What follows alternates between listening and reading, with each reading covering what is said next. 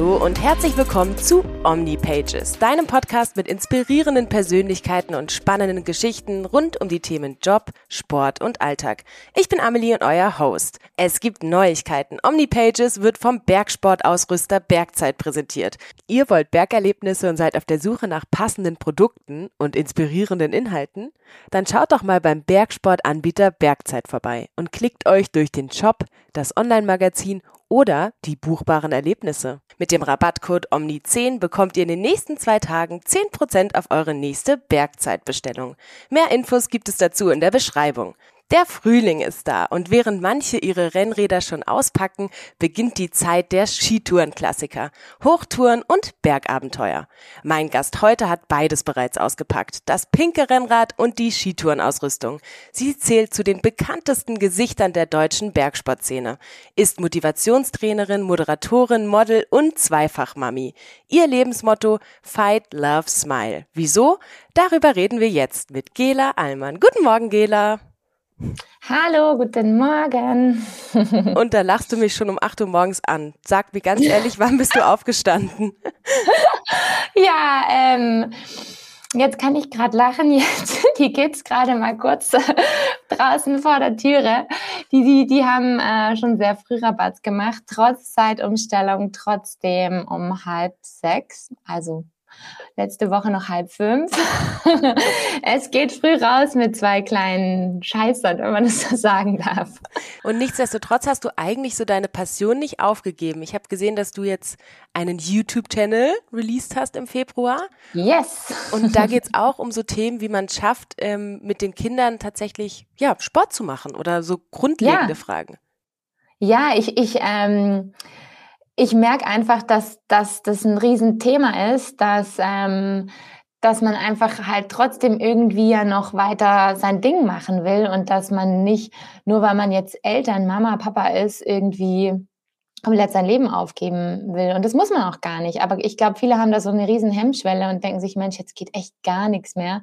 Aber ich möchte echt gerne auch ähm, junge Eltern dazu ermutigen, die Kids sich einfach zu schnappen und trotzdem rauszugehen. Weil auch wenn es immer einfach auch mehr Aufwand, mehr, ja, organisatorischer Aufwand und oft ein bisschen mehr Stress, weil die Kinder natürlich nicht immer ähm, sofort irgendwie da, da Lust haben mitzumachen. Aber man muss einfach, glaube ich, mit, mit Zeit einfach mehr Zeit einplanen und dann kann man die Kids auch motivieren und dann haben die auch Spaß und dann hat am Ende die ganze Familie Spaß und man kann, kann trotzdem auch trotz Kids irgendwie noch raus in die Berge und ähm, seiner Leidenschaft nachgehen und den Kindern vor allem die Leidenschaft auch frühzeitig irgendwie mit auf den Weg geben, was wirklich was total Schönes ist. Und mir geht das Herz auf, wenn ich jetzt schon sehe, wie der Felix dann zu mir sagt, komm Mama, wir gehen jetzt noch zum Gipfel und wir gehen jetzt noch hierhin und er geht selber und er will Radl fahren und er will, ähm, er will biken und er will einfach die Sachen machen, die ich auch gerne mache und er will sich draußen bewegen und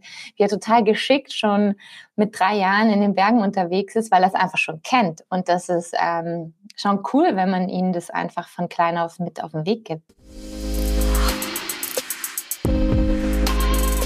Für, für die Zuhörer ist es glaube ich, ganz spannend zu hören, weil das war der Unfall 2014 war wahrscheinlich so dein dritter einschneidender ja, Moment in deinem Leben.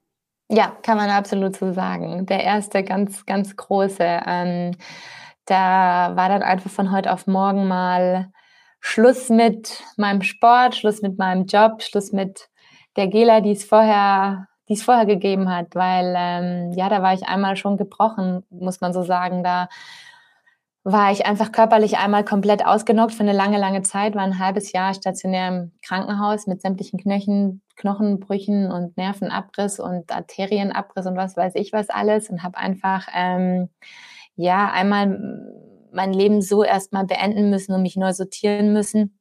Und ähm, ja, da lernt man sehr viel. In, in den schweren Zeiten lernen wir am meisten über uns selbst und über das Leben und ähm, und, und ich glaube, da kann man lernen, wie man sich eben wieder positiv herrichtet, dass man, dass man mit so Situationen klarkommt und einfach das schafft, wieder positiv nach vorn zu schauen. Du bist ähm, in Island bei einem Fotoshooting abgestürzt. Ähm, was hatte das genau für Folgen für dich? Weil du warst wahrscheinlich oder du warst in dem Moment gar nicht Du hast überhaupt nie drüber nachgedacht, dass was passieren könnte, oder? Also eigentlich habe ich nicht drüber nachgedacht, tatsächlich aber in dem Moment, in dem, ähm, in, de, in dem das passiert ist, hatte ich tatsächlich ein schlechtes Bauchgefühl, muss ich sagen. Also kurz vorab dachte ich mir schon, pff, der Hang ist nicht so geil. Ähm, aber bin, bin darüber weggegangen, habe das ausgeschalten, weil ich damals noch dachte, ich bin stark, wenn ich jetzt das einfach durchziehe und nicht sage, dass ich jetzt hier ein schlechtes Bauchgefühl habe. Das ist ein Learning. Hört immer auf euer Bauchgefühl. Wenn sich schon mal blöd anfühlt, dann seid ihr stark, wenn ihr schafft, darauf zu hören und Nein zu sagen und nicht ähm, Sachen einfach durchzuziehen. Aber insgesamt war ich so ein Mensch, ähm, ich, ich habe überhaupt hatte so die Gefahr nicht so auf dem Schirm, war da auch vielleicht ein Stück weit immer naiv, aber habe jetzt natürlich nicht gedacht, ähm, dass da mit 29 irgendwie ähm, mein Leben einmal fast vorbei ist. Ich glaube, das denkt man überhaupt nicht, also an, an so, dass, dass so schlimme Sachen dann passieren können, aber können natürlich immer passieren.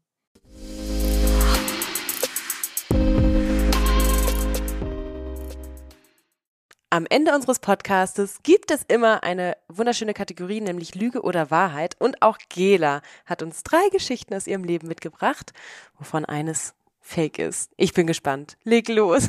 Bei einem meiner ersten Rennen habe ich tatsächlich nach, ähm, also es war, was heißt nach, es war so ungefähr 150 Höhenmeter vorm Gipfel, da habe ich meinen Schuh verloren während dem Laufen und bin dann mit einem Schuh weitergelaufen und ähm, bin aber tatsächlich auf dem Stockerl gelandet.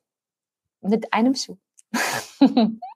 Hallo ihr Lieben, das war jetzt die kurze Version. Wenn ihr Lust habt, freue ich mich, dann klickt doch rein. Nächste Woche gibt es die ganze Story.